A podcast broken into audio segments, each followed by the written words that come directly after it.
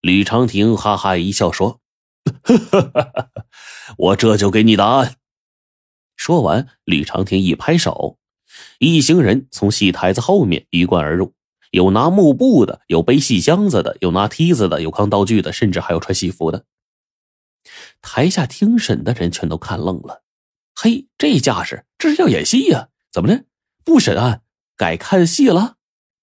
梯子一架，幕布一挂，场景一摆，哎，戏就开始了。一阵锣声，各方人马粉墨登场，演的就是三打祝家庄中大破祝家庄这一出戏。很快就到了李逵怒杀祝龙这一桥段。只见李逵板斧一挥，祝龙这脑袋就落地了。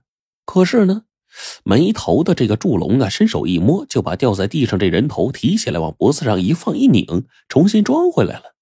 啊！李逵再砍，脑袋再一次落地，祝龙又一次把人头给找到，装回脖子。就这样砍了装，装了砍，场面滑稽，把大家伙逗得也哈哈直笑。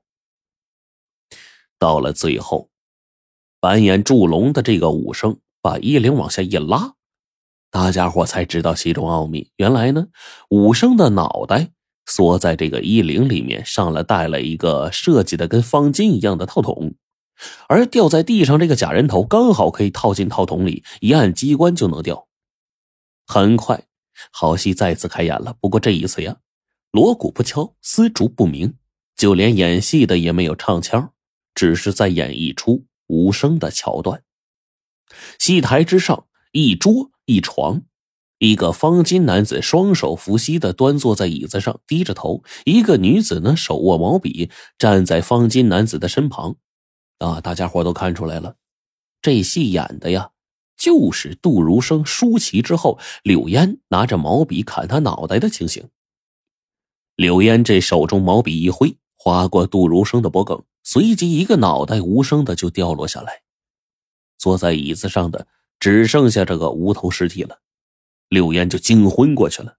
那无头尸体呢，却重新长出个头来，站起来走到床前，弯下腰。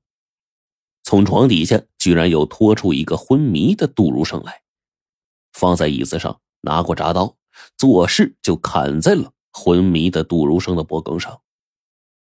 戏演到这儿就结束了，有了之前的铺垫，看戏的心里啊一片雪亮。前面的杜如生掉脑袋假的，他的脑袋肯定跟祝龙一样可以缩进衣领里，他其实才是真正的真凶。后面从床底下拖出来那个。那个才是真的杜如生啊！这也就是为什么明明是利器所杀，柳烟却咬定没人进来行凶，只是自己毛笔误杀的原因。因为真正的行凶发生在他昏迷之后，他根本就看不到。戴员外就叹道：“哎呀，原来如此，原来如此啊！吕大人，那谁是真凶啊？”李长亭一字一顿的说：“谁最像杜如生，谁就是真凶。真凶就是杜如生的弟弟杜如林。”此言一出，四座皆惊。然而仔细想想，除了杜如林，还有谁能冒充杜如生啊？杜如林是杜如生的亲弟弟，外貌啊很像，再刻意装扮一下，再加上晚上灯光昏暗，足以以假乱真了。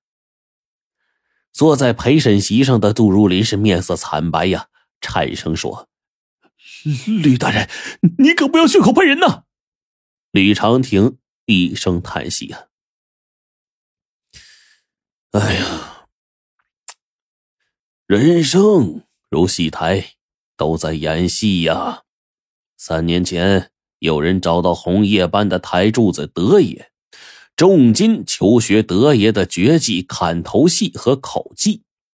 刚才德爷的砍头戏我们已经见识到了，听说这另一个绝技口技要学到精处，模仿起一个人说话，音调、腔调一般无二啊。这个人是谁？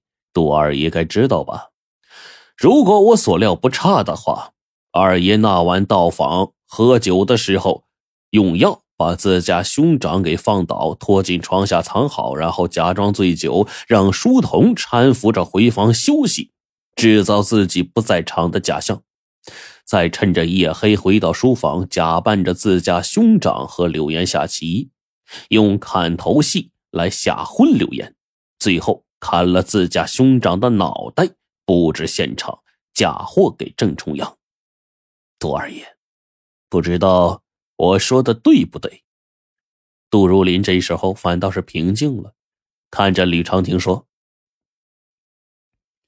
李大人，不错，我是找德爷学过戏，但纯属喜好，并没有用来作奸犯科。你所说的只是个人猜测，请问有什么可以证明？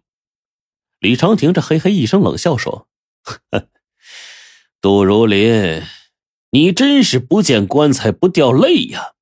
来人呐，传证人登堂。”戏台子后头转出一个人来，杜如林这一看。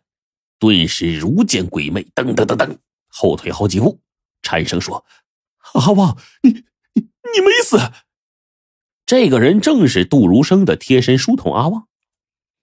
阿旺就怒瞪着杜如林说：“幸亏我逃过一劫，天网恢恢，疏而不漏，你你就认命吧。”杜如林一下瘫软在地，脸上汗水涔涔而下呀，一声哀叹说：“哎。”你居然没死，真是天意呀！赵，我赵。原来，得知何正是柳烟原来的情郎郑重阳之后，杜如林呢，先找红叶班的德爷学到了他的砍头戏和口技，然后一千两纹银买通了阿旺，下药放倒了杜如生，之后利用柳烟胆小的个性把他给吓昏了，然后砍死了杜如生，并嫁祸给郑重阳。为了永绝后患，再利用阿旺回家探亲的机会，派人在途中杀人灭口。只是没想到功败垂成，居然给阿旺逃过了。招供完毕，签字画押，衙役给杜如林戴上了枷锁，准备送入死牢。这时候呢，阿旺突然扑通一声跪倒在吕长亭的面前，流下泪说：“大人，妙计秦琼。”为在下报了杀兄大仇，大人的大恩大德，阿贵永生难忘。这杜如林的眼睛一下子瞪圆了：“什么？你不是阿旺？”吕长廷就呵呵一笑：“ 我不是一开始就告诉过你吗？人生就是一台戏，都是演戏罢了。阿旺走失多时，本官早就猜到乃是被你杀人灭口，所以呢。”效仿了你的法子，也演了一出戏。这是阿旺的孪生兄弟阿贵，你假冒自家兄长，还需借助黑夜，以口技模仿变声。而阿贵的音容笑貌和阿旺一般无二，随便站出来足以以假乱真。要不是如此，怎能攻破你的心理防线，让你招供认罪呀？你，你。杜如林气急攻心，一口鲜血狂喷而出，随即眼一翻，嘎晕过去了。衙役把杜如林送监收押。吕长亭看了一旁的郑重阳和柳烟，心情却沉重起来了。他们终于等到那迟来的正义了，但是因为当初被严刑逼供，两个人手足残废，后半生注定凄凉啊。要不是阴差阳错，去年新天子即位，大赦天下，死刑延缓了一年执行，他们早就做了那刀下之鬼，哪还有机会为自己翻案呢？